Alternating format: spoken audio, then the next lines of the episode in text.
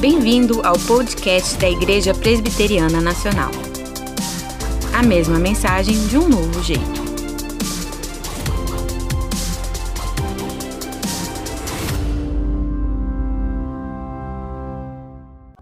Boa noite, meus irmãos, minhas irmãs. Boa noite, cada um que nos assiste aqui esta noite. A graça e a paz do Senhor Jesus.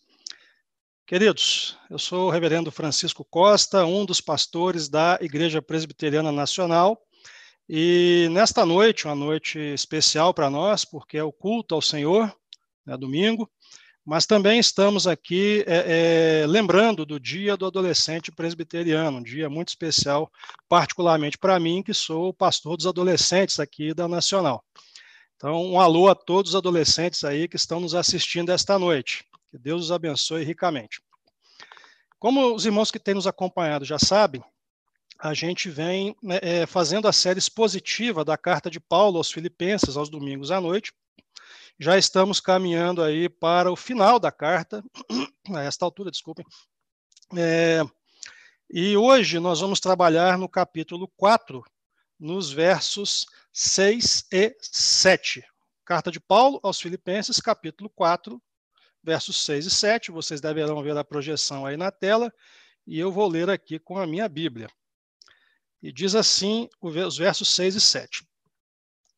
Não andeis ansiosos de coisa alguma, em tudo, porém, sejam conhecidas diante de Deus as vossas petições, pela oração e pela súplica, com ações de graças. E a paz de Deus, que excede todo entendimento, guardará o vosso coração e a vossa mente em Cristo Jesus. Nós façamos uma oração. Santo Deus, Pai querido e amado, a Ti toda a honra, toda a glória, todo louvor e toda adoração, Pai, porque o Senhor é o único digno de recebê-los. Senhor, abençoa-nos nesta noite, pela pregação da tua palavra, Pai, que o teu Espírito Santo fortaleça aqui o pregador e fortaleça também, Senhor, os corações e mentes daqueles que estão nos assistindo. É a nossa súplica, ó Pai, a Ti neste momento, em nome de Jesus. Amém. Eu queria pedir também aos irmãos que estão nos acompanhando agora e que porventura estejam fazendo uso do chat, se forem fazer uso do chat, é, a partir deste momento, eu, eu peço aos irmãos que façam apenas para comentários que se refiram à palavra em si, porque este é o momento é, mais importante, é o horário nobre do culto, por assim dizer, então, os irmãos, eu peço a total atenção dos irmãos neste momento. Bem, queridos, é, nas semanas anteriores, nas duas semanas anteriores, ah, o licenciado Davi, ele falou sobre a alegria, que foi o verso 4, e o reverendo Marcos Alexandre falou sobre moderação, o que também podia ser entendido como amabilidade, e um entendimento bem mais amplo até no verso 5. Aqui hoje, nos versos 6 e 7, é, é, são dois versos, apesar de serem apenas dois versos, mas são bastante ricos em termos, né, em palavras. É, mas eu queria chamar a atenção dos irmãos, então, e, e é, é como eu vou tratar como tema nesta noite, é essa paz de Deus da qual o apóstolo Paulo falava aqui. Essa paz de Deus que ele menciona no verso 7. Então, esse vai ser o nosso tema central, e é em cima dele que eu gostaria de, de expor a palavra aos irmãos nesta noite. E, e é claro que, se Paulo mesmo coloca que essa paz de Deus ela excede todo o entendimento, quem sou eu, quem, quem seria qualquer um de nós para conseguir explicar na sua completude o que é essa paz de Deus? Nós vamos fazer o nosso melhor esforço e a gente roga a Deus que isso seja suficiente para a compreensão dos irmãos. Amém? Bem, mas o que quer dizer paz? Qual o significado de paz, principalmente no Novo Testamento, que é esse contexto que nós estamos trabalhando aqui esta noite? O, o, sentido de paz, na qual ele é apresentado no Novo Testamento, ele pode ser muitas vezes bastante amplo. Ele pode significar uma tranquilidade pessoal em relação às circunstâncias da vida, ou seja, você está em paz, nada te incomoda, nada te perturba. É uma possibilidade. Outra possibilidade é que você esteja em paz com outras pessoas, ou seja, que você não tenha inimigos, que vocês não tenham nenhum tipo de conflito nem de animosidade. É uma possibilidade também e aparece às vezes no Novo Testamento. A palavra paz no Novo Testamento e as suas variações, né, é, pacificamente, pacífico e outras, ela aparece mais de 100 vezes no Novo Testamento. E várias vezes ela pode ter esses dois sentidos que eu mencionei aqui. Né?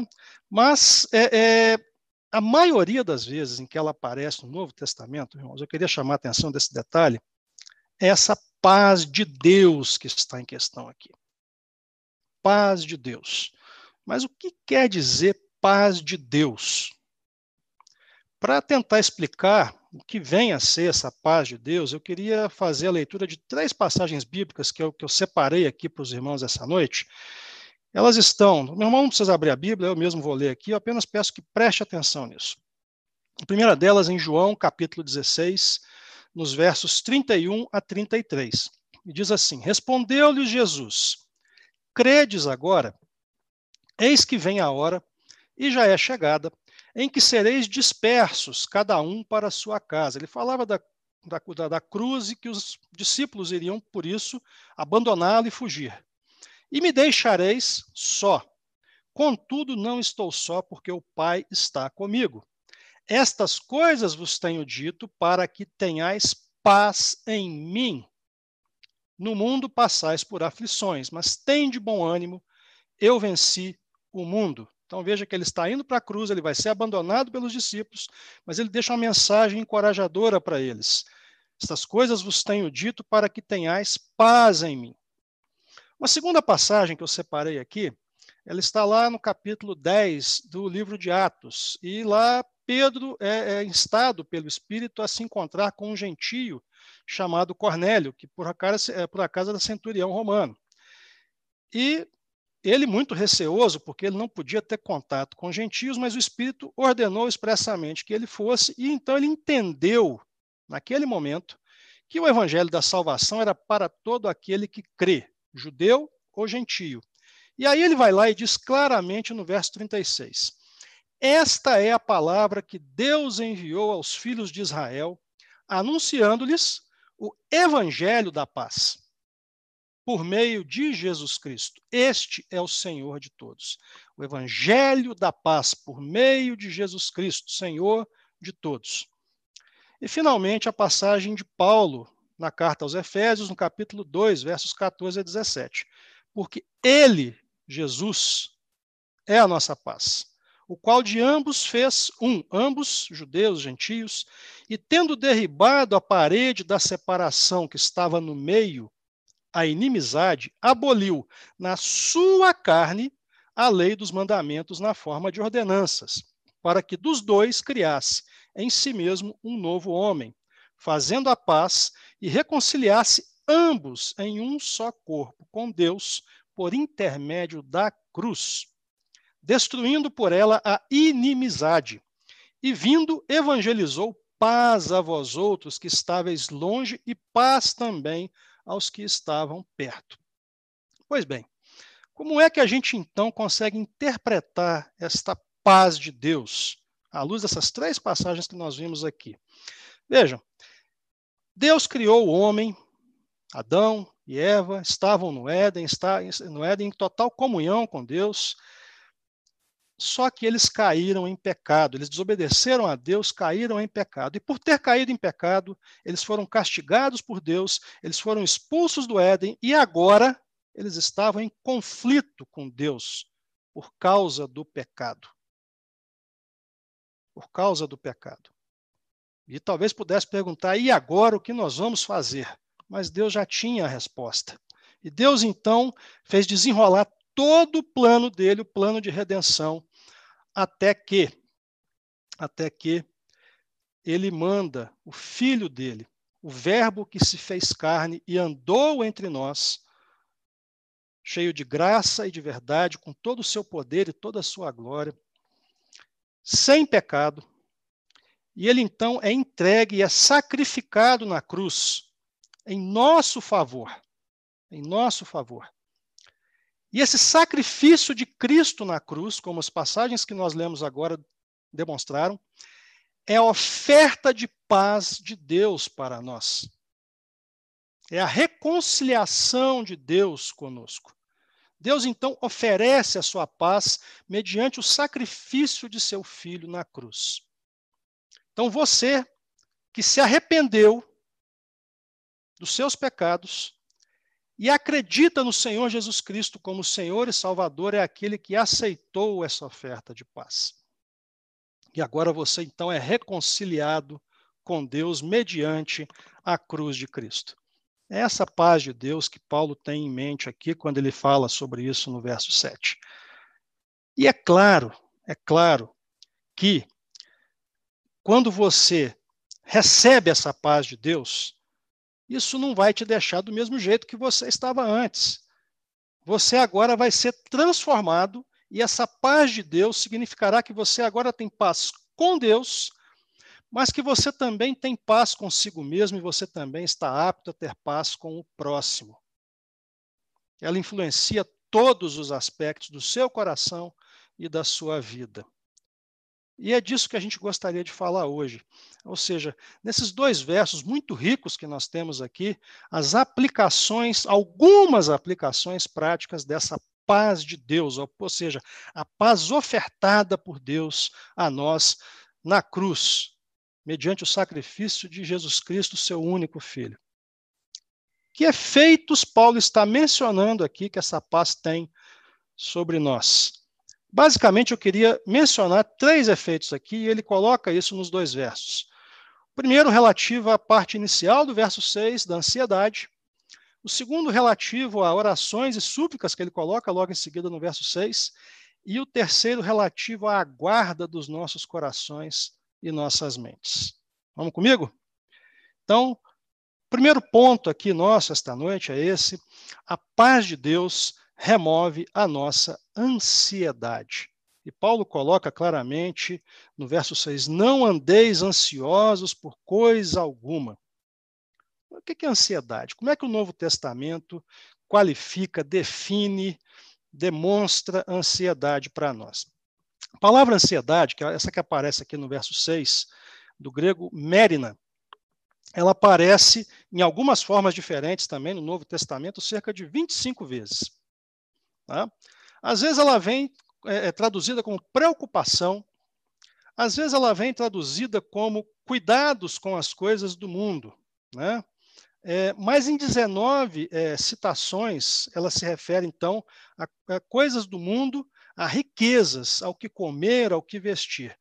Talvez a melhor passagem que nós temos na Bíblia que defina o que é essa ansiedade, nós vamos encontrar em Lucas, no capítulo 12, quando Jesus, então, ele está dirigindo-se aos discípulos, ele diz: Por isso eu vos advirto, não andeis ansiosos pela vossa vida, quanto ao que haveis de comer, nem pelo vosso corpo, quanto ao que haveis de vestir. Porque a vida é mais que o alimento e o corpo é mais do que as vestes. Observai os corvos, os quais não semeiam, nem ceifam, não têm dispensa, nem celeiros. Todavia Deus os sustenta. Quanto mais valei vós do que as aves, qual de vós, por ansioso que esteja, pode acrescentar um côvado ao curso da sua vida? Se, portanto, nada podeis fazer quanto às coisas mínimas, por que andais ansiosos pelas outras? Observai os lírios, eles não fiam nem tecem. Eu, contudo, vos afirmo que nem Salomão, em toda a sua glória, se vestiu como qualquer um deles. Ora, se Deus veste assim a erva que hoje está no campo e amanhã é lançada no forno, quanto mais tratando-se de vós, homens de pequena fé. Não andeis, pois, a indagar o que haveis de comer ou beber, e não vos entregueis às inquietações, às ansiedades. Porque os gentios de todo o mundo é que procuram estas coisas, quando ele fala gentios aqui, aqueles que não são dele, logicamente. Mas vosso Pai sabe que necessitai delas. Buscai antes de tudo o seu reino, e estas coisas vos serão acrescentadas. Não temais, ó pequenino rebanho, porque vosso Pai se agradou em dar-vos o seu reino. Vendei os vossos bens e dai esmola. Fazei para vós outros bolsas que não desgastem, tesouro inextinguível nos céus, onde não chega o ladrão nem a traça consome, E ele termina de um jeito que é muito peculiar e muito é, instrutivo. Porque onde está o vosso tesouro, aí também estará o vosso coração. Onde está o vosso tesouro, aí estará o vosso coração. Veja que nesse texto, nessa passagem que define ansiedade, basicamente, Jesus está colocando para não ficarmos preocupados, ou seja, ansiosos com o que comer ou o que vestir. Né? É, é, preocupação natural pelo dia do amanhã. E todos nós temos preocupações naturais com o dia da manhã. Será que eu vou ter um teto para morar? Será que eu vou ter comida? Será que eu vou ter o que vestir? Será que eu vou ter saúde? Será que os meus familiares terão segurança? Né? Grande problema com a ansiedade, Jesus certamente sabia disso, obviamente ele sabia disso, é que no nível mais básico, ou seja, necessidades básicas, ela é apenas o estupim de um sistema de progressão que se monta no nosso coração. Eu não sei dos irmãos, se algum já estudou administração ou psicologia, existe uma, uma tesezinha lá, uma teoria chamada pirâmide de Maslow, que na verdade é a pirâmide das necessidades do ser humano. A gente aprende, aprende nesses cursos aí. Então, essas necessidades, gente, elas começam com o básico: comida, água, o seu sono, o seu descanso. Logo em seguida, questões de segurança em geral, sua, da família, tudo mais. Emprego, sustento, saúde pessoal, sua família. Veja que o senhor aqui no texto já definiu esses dois primeiros níveis da pirâmide. Só que a pirâmide não para por aí, porque quando você tem essas coisas tudo resolvido na sua vida, é, é, tem os outros três níveis, que são que? Autoestima, conquista, fazer sucesso, ser reconhecido e respeitado pelos outros. Ou seja, o sucesso e o reconhecimento que são tão presentes na nossa sociedade. Porque se você não é reconhecido, certamente você também não é respeitado, é assim que a maioria das pessoas pensa, né? Então, no fundo, no fundo, se você pensar bem, a pirâmide de Maslow até poderia ser renomeada como a pirâmide da ansiedade. Ela trata de tudo aquilo que qualquer indivíduo normalmente quer e, em geral, batalha muito para alcançar. Nada mais é do que uma busca por glória pessoal. Começa com necessidade básica. Mas se isso for sendo satisfeito, vai sempre aumentando e aumentando. Ou seja, nós temos uma tendência a sempre querer mais. Mas veja o que Jesus diz nesse mesmo texto que eu acabei de ler aqui. Né? Buscai antes de tudo o reino de Deus. Né? E ele vai além. Vendei vossos bens e dais esmolas, fazei para vós outros bolsas que não desgastem, tesouro inextinguível nos céus, onde não chega o ladrão nem a traça consome. E ele ainda termina de um jeito que é né, complicadíssimo para todos nós. Porque onde está o vosso tesouro, ou seja, essas necessidades acabam se transformando em nosso tesouro. Aí também estará o vosso coração. Ou seja, se vocês têm a sua preocupação nisso, seu coração está lá. E se o seu coração está lá, ele não está comigo. É basicamente isso que ele está dizendo. E é por isso que Paulo diz, então, não andeis ansiosos por coisa alguma. Essa é a primeira questão. Então, essa paz de Deus, a verdadeira paz de Deus em nossos corações, ela remove essa ansiedade, porque ela te faz depositar sua confiança totalmente no Senhor. E é isso que Paulo espera com esse texto aqui. A paz de Deus remove a ansiedade. Segundo ponto nosso, a paz de Deus nos conecta com o Senhor em oração. É, veja que Paulo coloca no verso 6: mas em tudo sejam conhecidas as vossas petições, mediante orações e súplicas, com ações de graças. Né? Seus pedidos todos diante do Senhor. É, é, é, claro, gente, que só consegue orar realmente quem tem essa paz de Deus. Né? Quem está reconciliado com o Senhor. Quem crê no Senhor Jesus como Senhor e Salvador. Tá? É, é, mas essa palavra oração, a gente tem que tentar entendê-la bem aqui. O grego dela, proseuke, proseuke, aparece no Novo Testamento em algumas formas também, cerca de 110 vezes. Muito, né? Mas o que significa isso? Eu estava dando uma estudada para esse texto essa semana e descobri que o comecinho da palavra, prosa aqui, ele é usado em várias outras palavras do Novo Testamento. Ele é usado no princípio de palavras como adoração, como se curvar, como se ajoelhar, como se prostrar e como se aproximar. Então, se a gente juntar isso tudo aqui, né, essa oração, o que é oração? Então, o que significa oração? É o nosso desejo real de estarmos próximos de Deus ou de nos aproximar. Só que quando nós nos aproximamos, nós nos aproximamos em completa humildade, nos curvando, nos prostrando, nos ajoelhando. E chegamos com o intuito principal de adorar o Senhor. Paulo fala aqui também em petições e súplicas, ou seja, cada pedido seu e se há uma diferença, é até difícil dizer se tem diferença de fato entre súplica e oração, mas alguns estudiosos distinguem as duas questões, dizendo que oração é um estado geral, né, uma situação geral de aproximação, de humildade e de adoração. A súplica ela vai nos pedidos específicos. Né? É, é, pode estar certo, pode não estar, mas faz sentido. Tá? É, claro, aí você vai para bom, tá bom, mas o que, é que eu vou pedir para Deus? que, que eu posso pedir para Deus? Pedir, qualquer um pode se atrever a pedir qualquer coisa. Mas será que a palavra de Deus realmente nos dá espaço para ficar pedindo qualquer coisa? Tipo, Senhor, vou dar um exemplo para vocês. Com a tua bênção, eu vou ficar milionário. Senhor, eu sei que o Senhor vai me ajudar a construir a minha mansão. Ou, Senhor, no fim do ano já estou contando com meu carro importado de luxo. Será que é? Bom, se por um acaso é isso que está passando na sua cabeça, deixa eu, deixa eu só dar o alerta do Tiago para vocês aqui. Tiago manda um alô.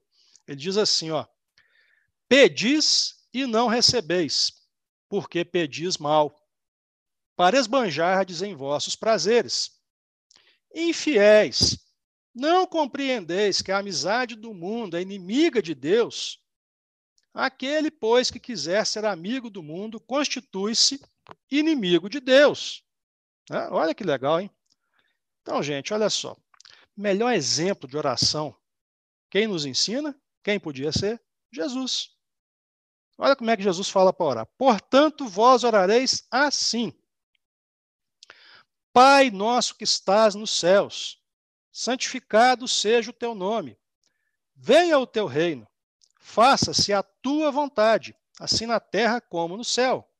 O pão nosso de cada dia nos dá-nos hoje. Perdoa-nos as nossas dívidas, assim como nós temos perdoados aos nossos devedores. E não nos deixes cair em tentação, mas livra-nos do mal. Pois teu reino, o poder e a glória para sempre. Amém. Olha o que está presente nessa oração que Jesus ensinou, gente. A adoração do Senhor, o desejo pela vinda do reino, o fato de que a vontade de Deus é soberana, ao reconhecimento que é Deus o nosso provedor e não a nossa própria força, o nosso próprio esforço, um pedido de perdão pelos nossos pecados e um pedido de proteção contra o mal e contra as tentações da vida. É isso que está presente na oração de Cristo. Ou seja, aquele que é inundado pela paz de Deus, ele sabe muito bem pelo que, que ele vai orar. Quando ora, não ora por motivos egoístas. Não.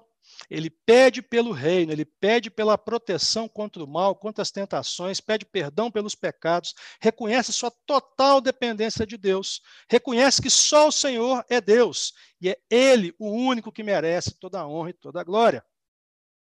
É assim que você vai orar. É por isso, pelo, por esse motivo que você vai orar. Quer ver um outro exemplo de oração, gente? Outro exemplo de oração que a gente vê, uma oração muito curtinha, por sinal, pelo menos o registro dela, né? É, Jesus no Getsemane, na noite em que ele foi entregue. Então, quando a gente soma os relatos dos evangelhos de Mateus, de Marcos e de Lucas, a gente vê que lá fala, tá? É lá que está falando. Jesus foi tomado de angústia e pavor.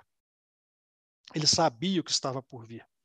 Eu, eu não estou me referindo aqui, ali não está se referindo à punição física que ele iria sofrer, que já era muita coisa, é verdade, mas era muito pior do que isso. A angústia de Jesus é porque a ira de Deus seria descarregada sobre ele, para que houvesse o perdão dos pecados de todos os homens que acreditassem nele.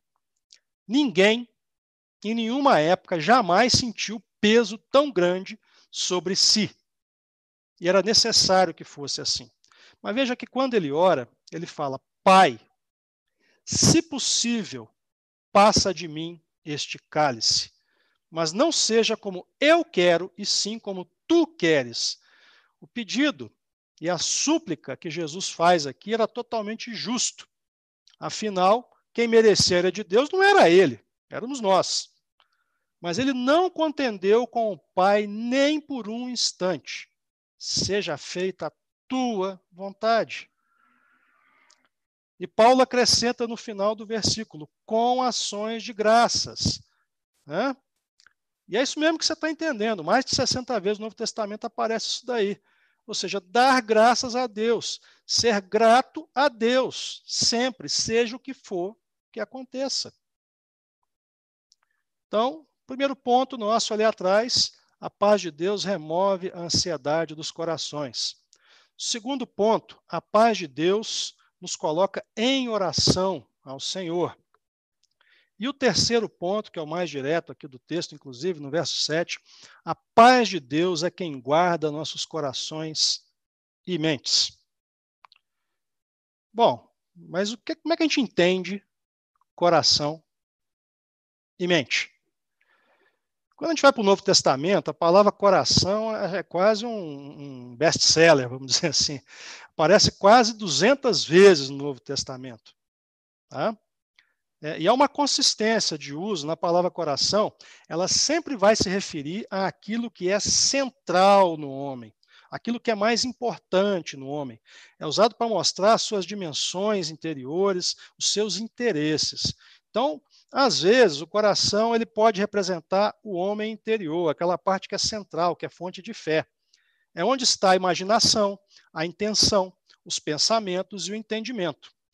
O coração também é usado para representar o caráter, o comportamento, as qualidades. Então, nesse sentido, o coração do homem pode ser retratado como manso, honesto, bom, puro, verdadeiro, ou o contrário de tudo isso.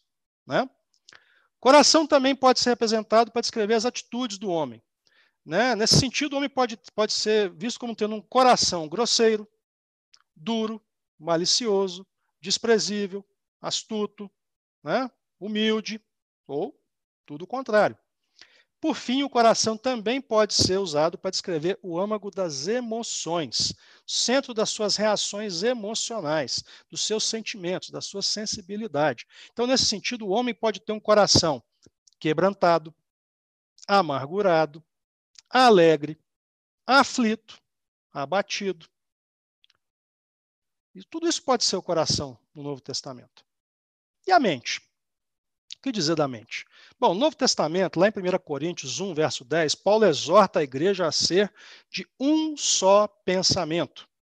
Ou seja, que se tenha clareza de objetivos, ou seja, para onde nós vamos, direção. Né? Mente é usada para mostrar essa parte de, de raciocínio, né? clareza de para onde nós vamos, o caminho a ser seguido. Então, se a gente puder fazer uma frase aqui, um pouco longa, o que Paulo quer transmitir é mais ou menos o seguinte: ó, a paz de Deus, sobrenatural, oferecida mediante o sacrifício de Cristo, implantada em você pelo poder do Espírito Santo, guardará o seu coração pela transformação verdadeira da sua vontade e manterá sua mente clara determinada no objetivo correto, que é caminhar para o alvo. Ou seja, uma vez que nós estamos firmes na rocha, munidos desta paz, nossos desejos, nossas vontades são governados pelo Senhor. E ele nos mantém no caminho certo, não permitindo que nos desviemos deste caminho nem para a esquerda, nem para a direita, e assegurando que nós vamos chegar ao nosso destino, que é estar com ele e vê-lo face a face. Como a vida cristã não é uma situação estática, mas uma caminhada rumo à glória de Cristo e com Cristo. A paz de Deus, nesse sentido aqui, ela é o nosso escudo protetor ao longo do caminho, não permitindo que sejamos dominados pelo mal ou pelas tentações e nos capacitando a perseverar. Daí que podemos dizer que não se pode perder a salvação, porque é Ele quem nos guarda. É Ele quem cuida de nós o tempo todo. Olha que maravilhoso. Né? Nós somos guardados pelo Senhor. A paz de Deus é o que nos guarda, é o que nos mantém seguros, é o que nos move no caminho certo. Né? É o nosso escudo protetor. Olha que lindo. Bom, queridos, já concluindo, indo para o final, é, hoje nós vimos aqui então essa paz de Deus. O que, que é a paz oferecida por Deus mediante o sacrifício de Cristo na cruz e possibilitando a todo aquele que crê no Senhor verdadeiramente se arrepende dos seus pecados, se reconciliar com Deus. Esta paz, uma vez infundida em nossos corações, tem vários efeitos dos quais o texto nos mostra alguns. Primeiro, a tranquilidade ou a não preocupação, a ausência de ansiedade. Só pode ter isso aquele que tem a paz de Deus, está firme com Cristo. Segundo, a capacidade, o desejo de se aproximar de Deus. E o instrumento que nós temos para isso é a oração, o desejo de ter intimidade com Deus, de estar em permanente estado de oração, de reconhecer quem é o Senhor e colocar a nossa vida totalmente na dependência dele. E, finalmente, a proteção para o seu coração e a sua mente, mantendo a sua santidade, a sua firmeza de propósito, caminhando rumo à coroa da glória de Cristo. Tudo isso, a paz de Deus tem o poder de fazer por nós. Mas vejam, eu só tenho dois versos à disposição para trabalhar aqui hoje. Na verdade, a paz de Deus, ela faz muito mais do que isso por nós. Porque o próprio Paulo diz que ela excede todo entendimento. Nós estamos apenas arranhando o que seria a paz de Deus aqui. Mas o que eu quero deixar finalmente para os irmãos aqui nesta noite, para você que nos assiste, talvez, talvez, você não sinta que tem essa paz de Deus com você. Talvez você se sinta de alguma maneira nesta noite fora desta paz de Deus, não, não está incluído aqui nessa conversa, nesse discurso. Eu não fui alcançado pelo Senhor. Eu quero deixar para você um recado essa noite, se esse é o seu caso, né? que você pode ter essa paz de Deus. Qualquer um de nós pode ter essa paz de Deus. E vou dizer para você: não importa quem você foi, não importa de onde você veio, não importa o quão mal, ou quão pecador, ou quão sujo você foi. Olha, por exemplo, o ladrão da cruz. Ele não tinha nada. Ele não tinha origem. Ele não tinha pedigree. Ele não tinha boa obra, ele não tinha nada. Estava ali, vai morrer. Ele simplesmente se arrependeu, pediu perdão ao Senhor, pediu a misericórdia do Senhor, e a ele foi concedido. E a você também pode ser. A cruz do Senhor Jesus Cristo está ali, mostrando que você pode. Então você pode receber já, hoje, nesta noite, a paz de Deus. Basta que você se arrependa, basta que você se ajoelhe e veja diante de você a cruz de Cristo, salvadora, que justifica e limpa os nossos pecados e nos dá o acesso à vida eterna. Você pode. Já, agora. Querido, é, eu queria deixar um recado final sobre isso. Já que nós estamos aqui, e provavelmente muitos de nós permanecerão aqui ainda algum tempo antes da volta do Senhor é que essa paz de Deus, ela também transforma os nossos corações de tal maneira, de tal maneira que é, nos habilita a ter paz conosco mesmo e paz com o próximo. Recentemente, é, no meio da pandemia que está rodando aí, né, nós tivemos um caso lamentável, nos Estados Unidos, um homem morto por um policial, né, de maneira brutal, e aquilo né, chocou a sociedade de tal forma que agora várias manifestações acontecendo no mundo inteiro, e a, em si elas são justas, é verdade, mas a gente sabe que aquilo, né, nenhuma manifestação vai resolver isso, vai mudar o destino dessa situação. O pastor Billy Graham, talvez o maior pregador que o mundo viu nos últimos 200 anos, ele, na década de 60, nos Estados Unidos, permeado por questões raciais, ele fazia as cruzadas evangelísticas dele em grandes estádios e iam pessoas de qualquer cor. E muitas vezes os estádios eram separados antes, né, para que cada cor ficasse de um lado lá. E ele fazia uma única exigência: eu não quero grade aqui, eu não quero separação, todo mundo tem que estar junto.